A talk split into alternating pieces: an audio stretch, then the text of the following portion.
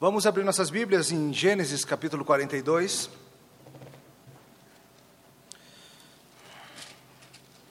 Continuando a história, a saga de Jacó e seus filhos. Gênesis 42.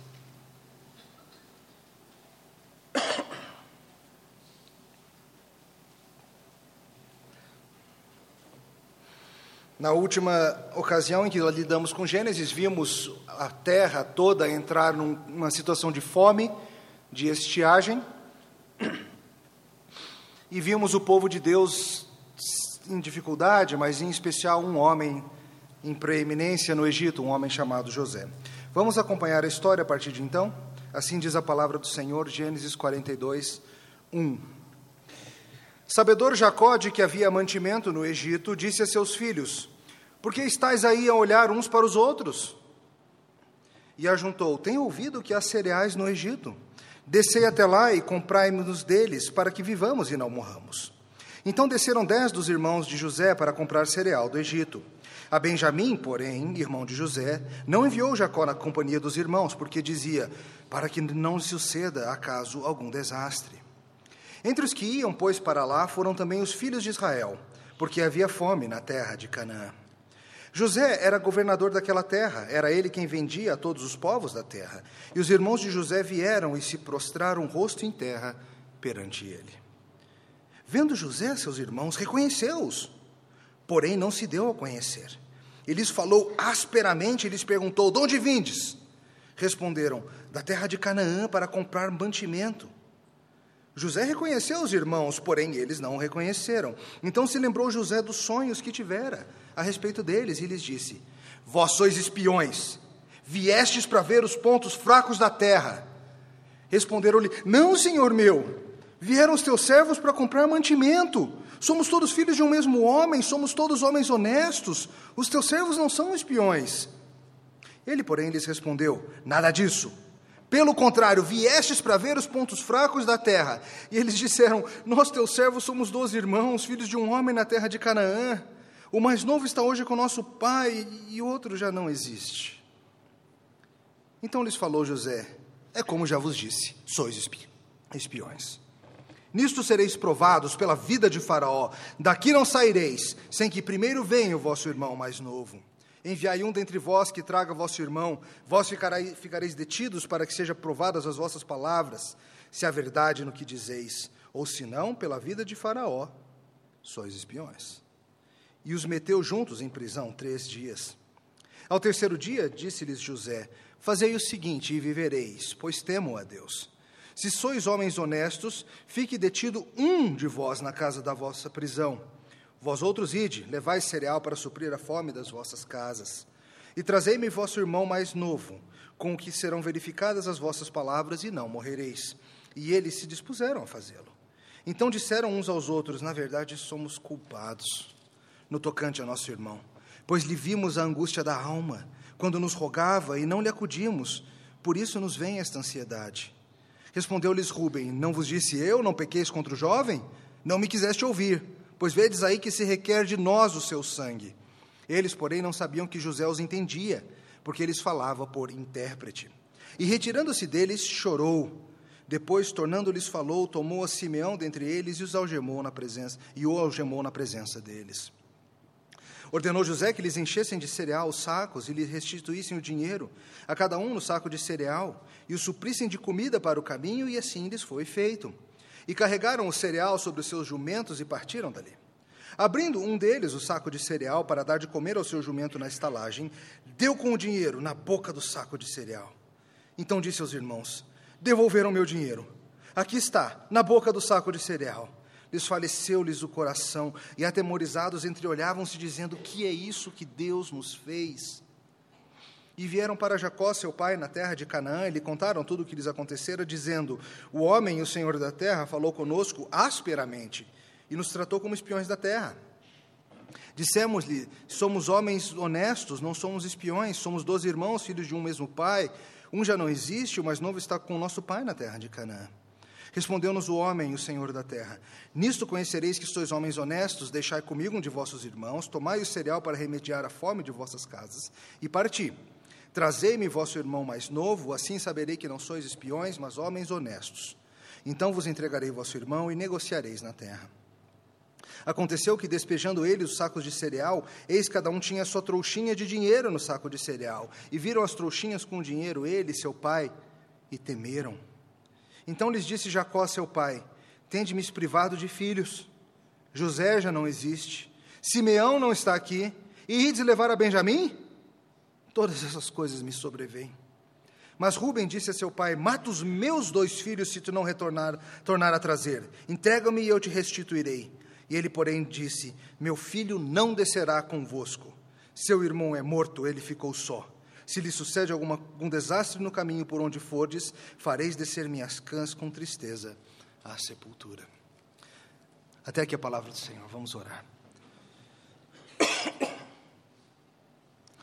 Senhor, nós te louvamos pela inspirada e útil e maravilhosa palavra que o Senhor deixou para a gente, útil para a nossa compreensão hoje aqui em Brasília.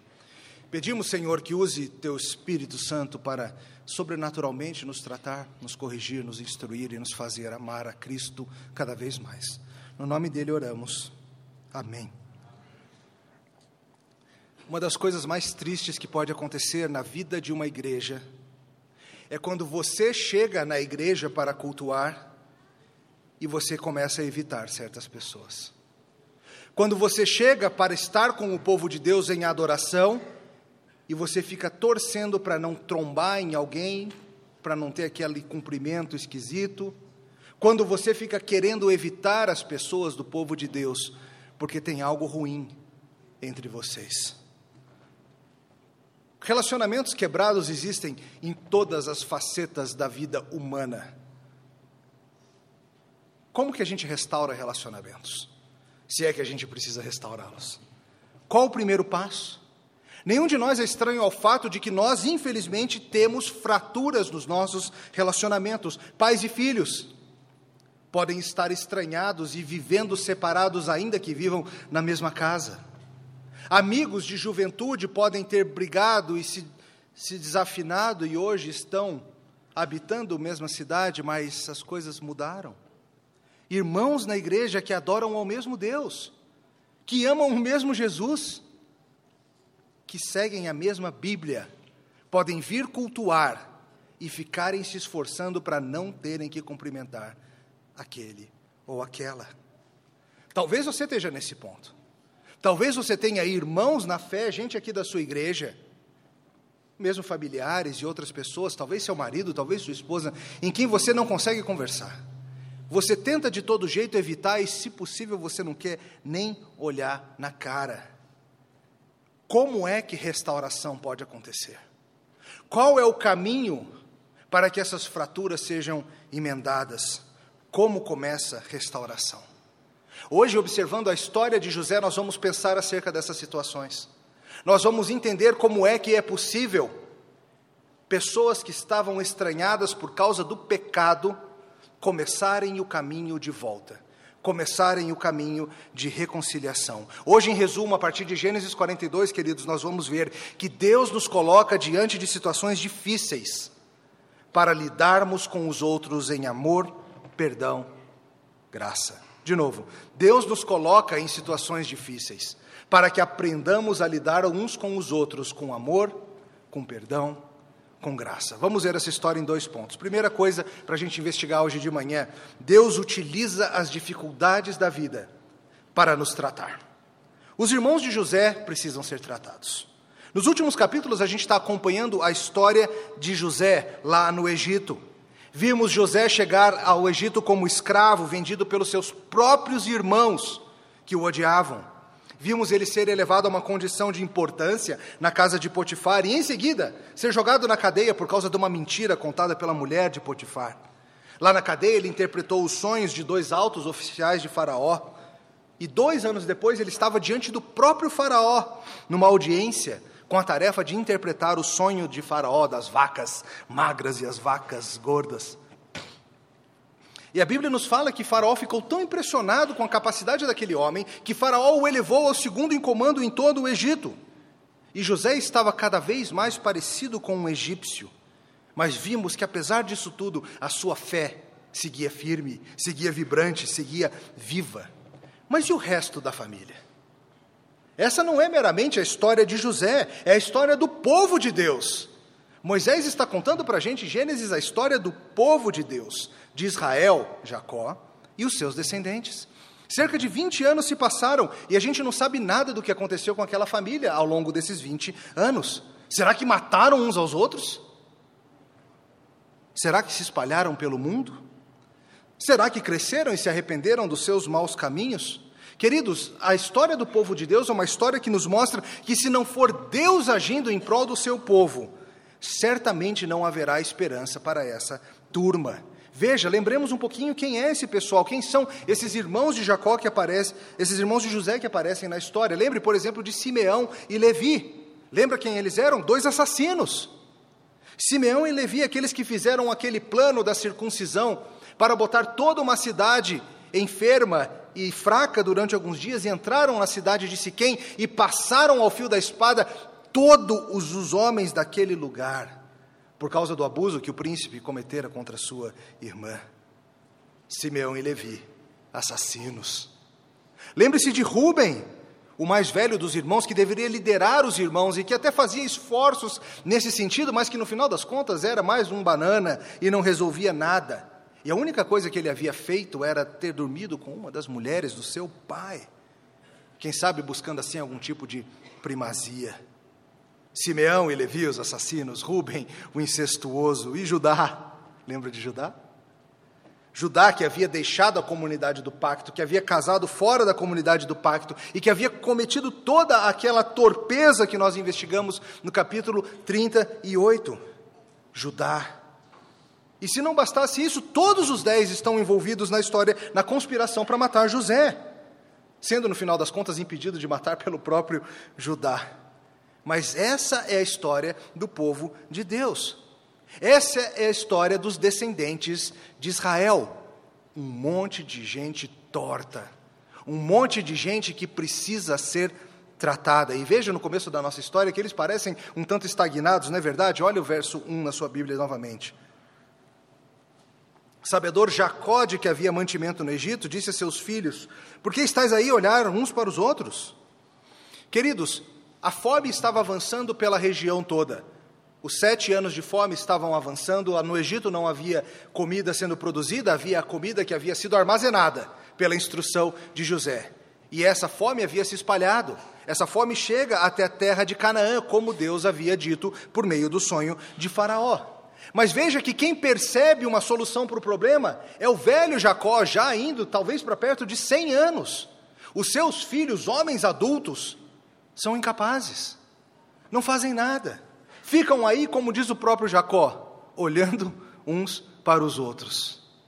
Um monte de homens na flor da idade, alguns já em meia idade, mas todos eles estagnados, incapazes, parados, olhando a vida passar. Esses homens já deviam estar andando pelo mundo antigo, buscando onde houvesse comida, tentando descobrir onde haveria mantimento para sua família sobreviver, mas não parece que está todo mundo na casa do papai, esperando a vida acontecer. E Jacó fala: então, pessoal, a notícia de que tem comida lá no Egito.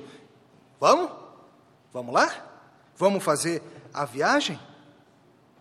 Estão lá acomodados, esperando morrer de fome, esperando a vida acontecer. Embora eles se julgassem os melhores em relação aos seus irmãos, é impressionante ver que José, por causa de toda a aflição que passa, desenvolveu e cresceu muito mais. A aflição que José sofreu fez com que ele crescesse na obra de Deus muito mais do que os seus irmãos que estão lá estagnados na barra da túnica do papai. Finalmente enviados por Jacó, eles vão em direção ao Egito tentar comprar grão, tentar comprar mantimento. Mas veja que a Bíblia nos dá um detalhe: a Bíblia fala que Jacó não enviou um dos seus filhos. Qual foi o filho que ficou? Benjamim, o mais novinho. Por que, que Benjamim ficou? Não, não é uma criança, tá? Benjamim não é uma criança aqui. É um homem, mas é o homem mais novo. Lembre-se, o que, que Benjamim e José tinham em comum? Eles eram os filhos de Jacó com Raquel, a mulher que ele de fato amara, aquela que era a favorita dele, que havia morrido por ocasião do nascimento do próprio Benjamim. José não era mais parte da família. pelo que Jacó sabe, devorado por uma fera no campo. E tudo o que lhe resta para lembrar-se da sua amada Raquel é esse pequeno Benjamim. E a última vez que ele perdeu um filho foi justamente numa missão envolvendo esses dez. Agora esses dez têm uma missão e eu não vou nem de jeito nenhum mandar Benjamim junto com eles. Querido, certamente a família não vai bem. Certamente esses filhos estão falhando em cuidar do pai envelhecido adequadamente. Certamente esses filhos falham em serem uma família estruturada. Certamente ainda há desconfiança entre eles. 20 anos se passaram e eles estão precisando ser quebrados. Mas veja, que no final das contas Deus está planejando as circunstâncias para que isso aconteça. Foram 20 anos calculados perfeitamente por Deus para produzir os efeitos necessários, as circunstâncias necessárias para que esses homens fossem quebrados. E Deus vai usar essa situação de fome para fazê-los crescer. É muito comum a gente escutar por aí as pessoas falando: o tempo vai tratar essa ferida, o tempo vai curar esse problema. Essa não é uma ideia bíblica, a ideia de que o simples passar do tempo resolve problemas. Mas há uma ideia que é um pouco semelhante, mas a gente tem que investigá-la bem, que é a ideia de que Deus usa as circunstâncias do passar do tempo para mudar a gente. Deus muitas vezes permite que o tempo passe para que você aprenda a ver a situação de outra perspectiva para que você comece a enxergar o ponto de vista do outro, para que com a distância dos eventos você olhe para trás e reconheça a sua culpa e veja que você não era tão inocente quanto você pensava. Deus fez com que tudo isso acontecesse, 20 anos se passaram, 20 anos em que a culpa do que aconteceu com José está remoendo no coração dos seus irmãos. A gente já já chega lá. Mas uma coisa que você tem que saber já é o seguinte: verdadeira fé, verdadeira salvação envolve necessariamente arrependimento. Essa palavra ela é muito importante na Bíblia, arrependimento. Fé e arrependimento sempre andam juntos. Uma pessoa que diz, por exemplo, eu creio em Jesus, mas que não mostra remorso, dor, tristeza pelo seu pecado e um desejo de se afastar do seu pecado em direção a Jesus, está mostrando que no final das contas não tem verdadeira fé. Tem apenas um interesse nas benesses que Jesus oferece. Mas a fé e o arrependimento bíblico sempre andam juntos. Um senso de tristeza e um desejo de mudar de caminho, reconhecendo o pecado pelo que ele de fato é. E ao reconhecer o que o pecado é, e olhar a salvação em Cristo, voltar-se para Ele. Queridos, há esperança para esses dez bandidos, mas eles precisam se arrepender. Sem arrependimento, não há fé. Essas coisas andam juntas. Os irmãos precisam ser tratados, mas não somente eles. José também precisa ser tratado ao longo dos tempos. José foi trabalhado por Deus para que, quando eles se reencontrarem, a coisa ande bem. Pedir perdão é difícil, concorda? Você sabe que é difícil. Mas sabe que perdoar também é, né? Se pedir perdão é difícil, às vezes você perdoar o teu ofensor é ainda mais difícil. Sabe por quê? Por que quando você perdoa a pessoa, você tem aquela sensação de perder o poder que você tinha sobre ela? Enquanto vocês estavam brigados, como talvez você esteja brigado com alguém daqui que te ofendeu, você tem um certo poder sobre essa pessoa. Ela é sua devedora. E se vocês restaurarem o relacionamento, talvez você fique com a impressão de que esse poder vai sumir você não quer isso. Nós tememos perdoar as pessoas justamente porque teremos de deixar de ter algo contra elas. Mas ela errou, ela não pode escapar assim. É muito fácil esse negócio de perdão bíblico. Queridos, não há dúvida de que José sofreu muito ao longo das últimas décadas. Tudo parte do plano de Deus. E nesse plano, Deus utilizou o sofrimento para fazê-lo crescer em fé, em sabedoria, em ser bênção para muitos, como vimos semana passada. Aqui está um descendente de Abraão sendo bênção para as famílias de toda a terra. E esse homem foi trabalhado para que, nesse momento, quando esse encontro acontece, as coisas andassem de acordo com o plano de Deus. Um dia José está lá fazendo suas funções de governador, suas funções de gestor, de ministro, de várias coisas que ele era. Está lá, vem as delegações estrangeiras, queremos comprar tantos sacos disso, tantos quilos daquilo, e um dia chega uma delegação e ele olha dez barbados e ele fala: Eu conheço essas barbas. Eu conheço essa bandidagem que está entrando pela porta, eu não acredito que eles estão chegando aqui. E não tenha dúvida, certamente vem à memória de José o quê? Os murros, os chutes na costela, os tapas na cara, as cuspidas, os gritos, as faces iradas, o ódio.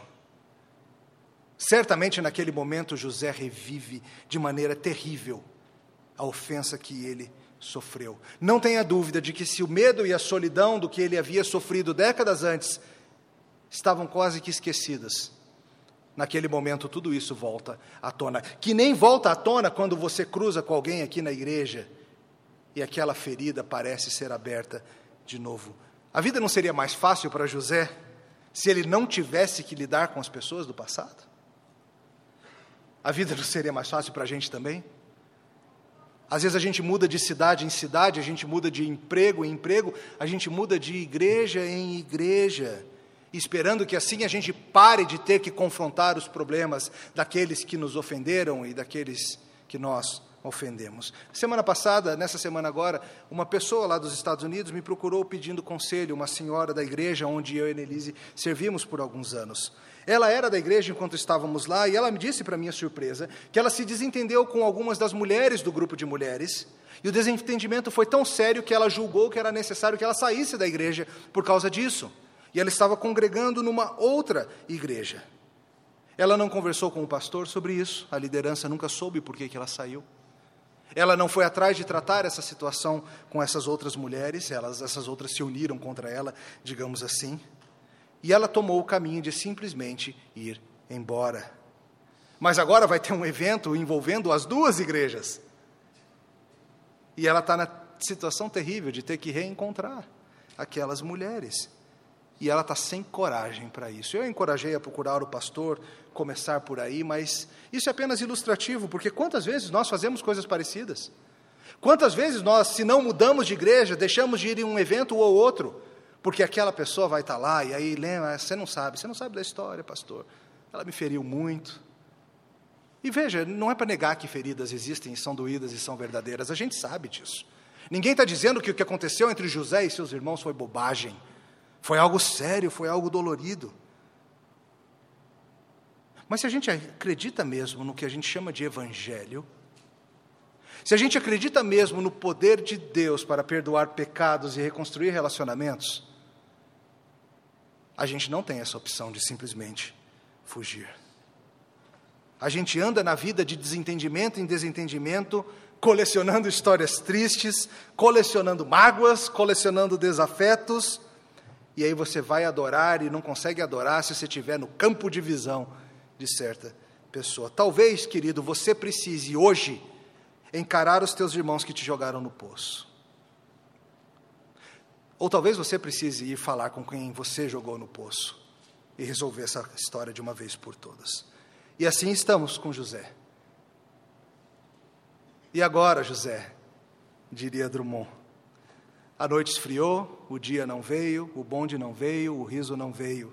Não veio a topia e tudo acabou, tudo fugiu, tudo mofou. E agora, José? Como que José vai reagir?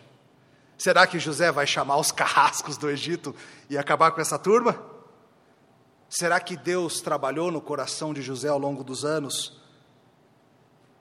Como que agora José, com o poder, vai agir quanto a eles? E assim a gente vai para o nosso segundo ponto. Deus descortina nossos pecados e toca nossas consciências para que nos arrependamos e nos reconciliemos. Veja, a história continua e nessa reunião o pecado vai a florescer. José os reconhece. Eles não reconhecem, eles não têm contexto para se cair imaginar que o seu irmão estaria ali liderando com poder sobre eles. Na cabeça deles, ou morreu, ou está esquecido aí, perdido, escravo num lugar obscuro desse mundo. Ele está sem barba, ele era um rapaz de 17 anos, agora já tem 30 e tantos. Ele usa roupas egípcias e o texto nos fala que ele falava em egípcio por meio de um tradutor, por meio de um intérprete. E José, naquele momento, percebe quando entram seus irmãos e se inclinam perante ele, ele vê que o seu sonho está se cumprindo. Aquele sonho que ele teve lá atrás, mas ainda não está se cumprindo completamente. Lembre-se, ele havia visto onze feixes se dobrando perante ele, e tem apenas dez irmãos aqui. José sabe que o que Deus falou está se cumprindo, mas ainda há algo para acontecer. E veja ainda que José não sabe nada sobre eles nesses 20 anos. Pelo que José sabe, pode ser que sejam os mesmos assassinos odiosos. Pelo que ele sabe, pode ser que eles o odeiem tanto quanto antes, se é que se lembram dele. José sequer sabe se Benjamim está vivo. Talvez na cabeça dele ele tenha imaginado: sobrou para mim, o próximo é quem? Benjamim, o outro filho de Raquel, a mãe amada de Jacó. Talvez ele tivesse imaginado esses anos todos o que fora de Benjamim. Talvez, quem sabe, eles tenham se livrado do meu pai também. A gente começa a deixar a cabeça imaginar coisas. Imagino que tenha sido sim com ele. Pastor Vold Balkan, comentando sobre isso, diz o seguinte: lembre-se, pode ser que José tenha que se revelar como juiz sobre eles. Esses homens podem facilmente ter matado seu pai e seu irmão mais novo, tão facilmente quanto fizer, tentaram matá-lo. Não é uma conclusão aqui já na história que José vai se reunir com eles e que vai ficar tudo bem. E eu te pergunto, como que você reagiria quando você encontrasse os seus ofensores e tivesse poder sobre eles? De uma forma que ninguém vai saber, ninguém vai questionar. Se José, é o comandante geral do Egito, mandar matar esses homens, ninguém vai impedir. Ninguém vai fazer nada a respeito. Ele tem poder sobre a vida deles. Como que você reagiria? Espada neles? Você iria se revelar imediatamente, falar: estão lembrando, estão lembrando, e agora? E agora? Ou você ia esperar para ver? Com longanimidade, esperaria para ver se há mudança de coração, se há possibilidade de restauração. Queridos, os homens e mulheres que são trabalhados por Deus buscam o caminho da restauração. Esperam para ver se é possível haver relacionamento reconstruído. Não buscam pagar o mal com o mal, é o que aprendemos em Romanos capítulo 12. Buscam pagar o mal com bem. E José precisa aprender essas coisas. José está disposto a esperar para ver, isso é graça. Ele não parte para a vingança imediata que ele poderia ter feito, tinha o poder para isso. Ele decide ser gracioso. Mas ao mesmo tempo, lembre-se, José não sabe como eles estão. José precisa bolar uma abordagem que revele coisas para ele. E ele decide por uma abordagem de acusação, de apertá-los. Vamos ver como eles reagem quando alguém mais forte do que eles está apertando. Nós nos mostramos quando estamos acuados, não é mesmo? Veja, José não está aqui tentando se vingar, ou ser maldoso, ou ficar brincando com eles, não é isso.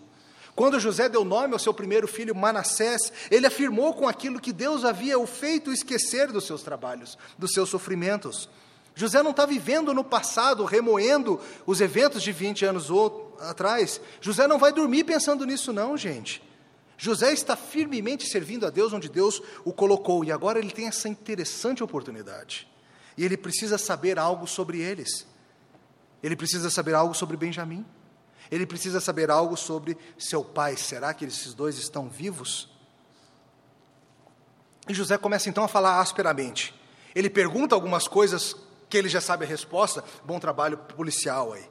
Ele fala: De onde vocês são? Somos de Canaã e viemos comprar mantimentos. Ele já sabia. Estão falando a verdade nisso. E aí ele começa a apertá-los. Vocês são espiões.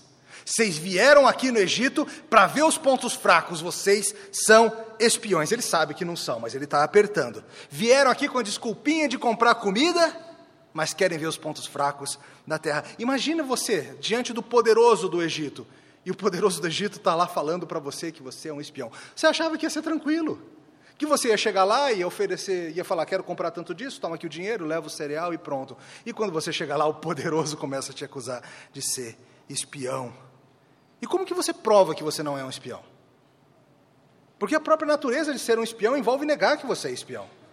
Quanto mais você nega, é, está negando é porque é. Como que você prova que você não é um espião? E eles tentam ir por, pela abordagem, não, nós não somos, somos apenas uma família. Eles falam, somos filhos de um mesmo pai. O que ele quer dizer com isso é o seguinte: nós não somos os representantes de um país vindo em missão oficial. Somos uma mera, humilde família, um pequeno clã. A gente não tem nenhum interesse em conquistas bélicas, a gente não tem interesse em tomar a tua terra, somos uma pequena nação. Olha, somos só nós aqui, os irmãos, tem ainda o pequenininho que ficou em casa e tem um que não é mais. Por que, que eles mencionam José? É estranho, depois de 20 anos, eles mencionarem o fato de que havia um outro que não há mais. Por que, que você acha que ele menciona?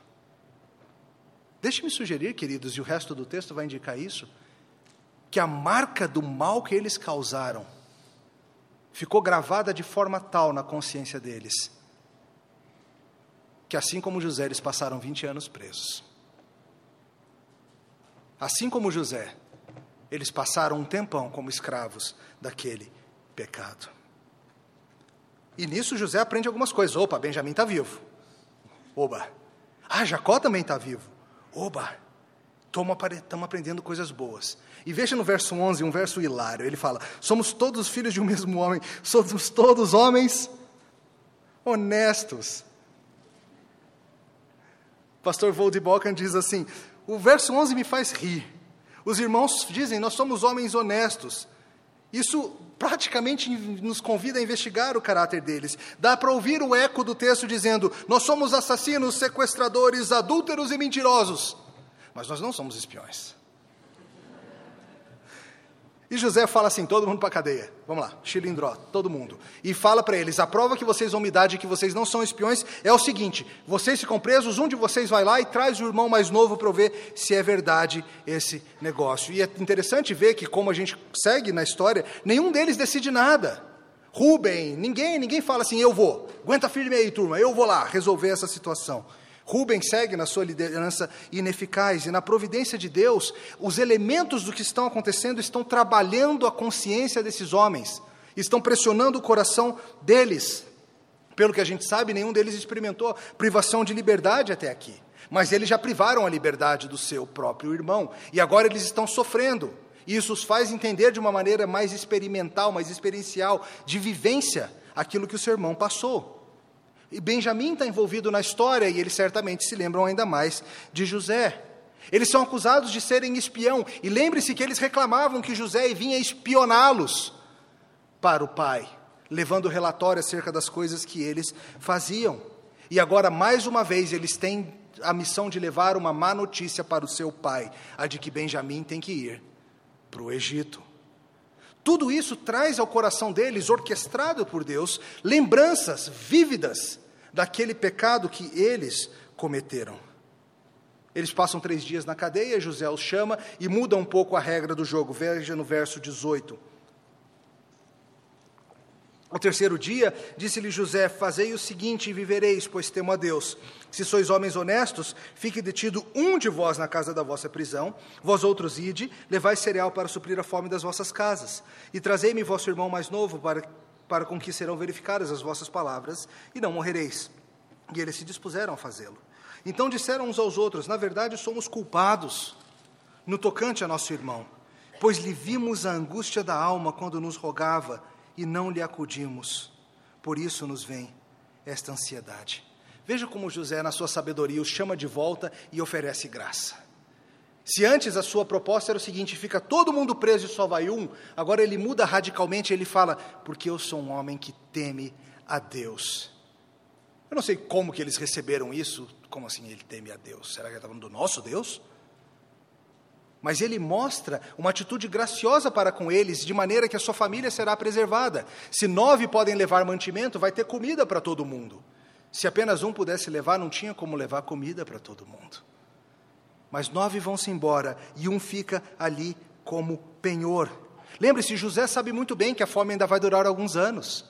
José sabe muito bem, por causa do sonho profético, que ele vai ter tempo e que provavelmente eles terão que voltar e cumprir a promessa. E tem mais: assim eles vão ver, assim ele vai ver se eles mudaram de alguma forma. Mas, de novo, nenhum deles se oferece para ser o que fica, nenhum deles se oferece para levar a bronca. E José toca na ferida deles e fala: Se são homens honestos, vocês farão o que estão dizendo. E aí eles quebram. Perceba o verso 21, onde eles quebram. Eles acham que José não está entendendo, lembra? Ele pensa que ele só fala a língua dos egípcios. E eles falam uns aos outros, honestos coisa nenhuma. Na verdade, nós somos é culpados. Na verdade, a gente tem uma mancha, a gente tem algo que a gente fez 20 anos antes, Nós vimos a angústia da alma do nosso irmão quando ele nos rogava e nós não lhe acudimos. E a mão do Senhor está pesando sobre nós por causa disso tudo. José toca na ferida e eles dão esse passo importantíssimo de se reconhecerem como pecadores.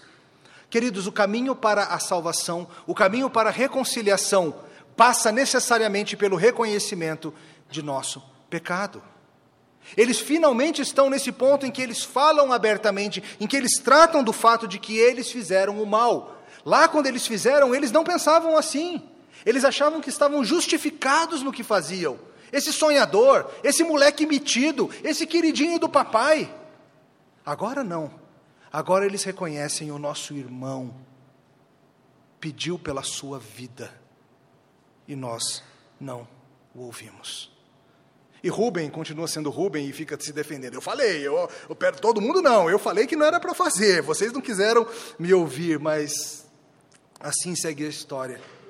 Querido, enquanto você não reconhecer a sua parte, a sua falta, o caminho de reconciliação para com Deus estará fechado.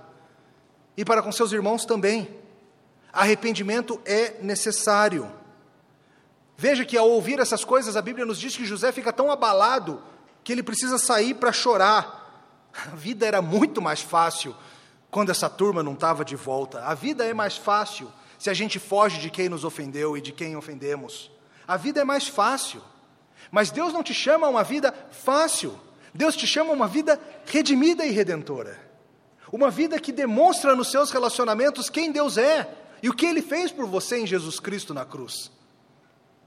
Deus te chama para uma vida nada fácil de lidar com o pecado seu e dos outros. José fica abalado e José, com isso, aprende mais algumas coisas. José não sabia que Rubem não havia concordado com essa história. E agora ele sabe, de uma vez por todas, que o pecado está assombrando o coração de seus irmãos. Ele sabe que o pecado está ferindo consciências. Queridos, a diferença básica entre um crente e um descrente não é a existência do pecado, todos pecam. A diferença é se o pecado é tratado por Deus. A diferença é se há fé e arrependimento. A tua consciência, eu sei disso, ela te acusa quanto àquilo que você fez contra os seus irmãos. Não ignore a sua consciência. Pode ser que já sejam 20 anos passados. Não ignore a sua consciência. Busque tratar. Como diz um autor, culpa e uma consciência pesada são um belíssimo prelúdio para a graça. Hoje nós lemos Paulo escrevendo aos Coríntios acerca do arrependimento que eles tiveram quanto a uma situação difícil na vida da igreja. E ele fala: vocês se arrependeram da forma correta. Um arrependimento que vem de Deus é um arrependimento que conduz para a vida um arrependimento que conduz para a reconciliação, diferente de um mero pesar, de uma mera tristeza acerca dos resultados do pecado, que só conduz para mais tristeza e morte. Talvez você olhe o seu pecado, talvez você olhe as suas faltas e fique triste por causa de alguns resultados que vieram disso, mas que não tenha coragem de olhar para a própria falta em si como uma ofensa contra o Deus verdadeiro e contra outros seres humanos. E você precisa desse arrependimento para a vida. Entretanto, os irmãos ainda não estão no ponto bom para a reconciliação. A consciência dói, mas eles ainda seguem confusos e com justiça própria, e José graciosamente os deixa ir como parte do teste. José não acha que tem que resolver tudo naquele momento. Ele os deixa ir. Ele está testando mais uma vez. Será que eles abandonarão esse irmão que vai ficar? Que nem me abandonaram? Ou será que eles cumprirão a palavra deles e voltarão. E ele pega Simeão e bota Simeão na cadeia. Por que Simeão? Alguns comentaristas sugerem que o fato dele ter visto que Rubem havia defendido, fala, não, Rubem está liberado. O mais velho, quem é agora? Simeão. Simeão, cadeia. E José faz mais uma estratégia nessa história. Ele enche os sacos de cereal, conforme eles haviam supostamente comprados, dá comida para o caminho, mas mais do que isso, ele manda que coloquem as trouxinhas de dinheiro de volta nos sacos. Ele está sendo gracioso para com eles e ainda assim criando uma situação complicada para eles. Veja, no momento, um certo momento da viagem, como a Bíblia descreve, um deles abre o saco para dar comida para o seu jumento, o que, que ele encontra? O dinheiro. E ele imediatamente fica apavorado. Talvez você ficasse feliz. Que legal, apareceu o dinheiro. Não. calma. Isso significa, na cabeça daquele homem, que Faraó vai achar que foi roubado. Pegamos a comida de Faraó sem pagar. E aí vem o teste.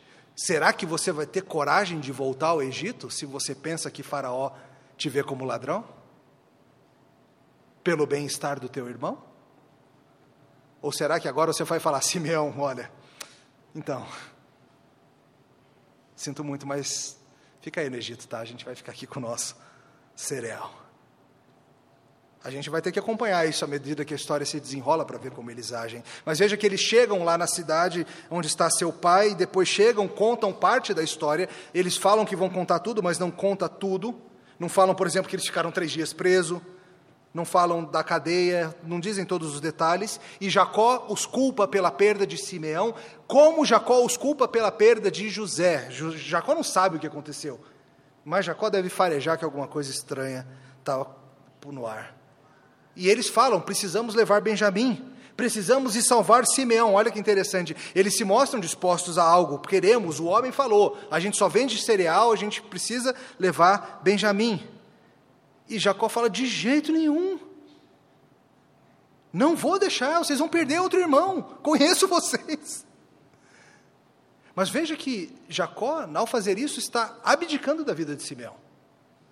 Jacó está efetivamente dizendo: considero Simeão como perdido.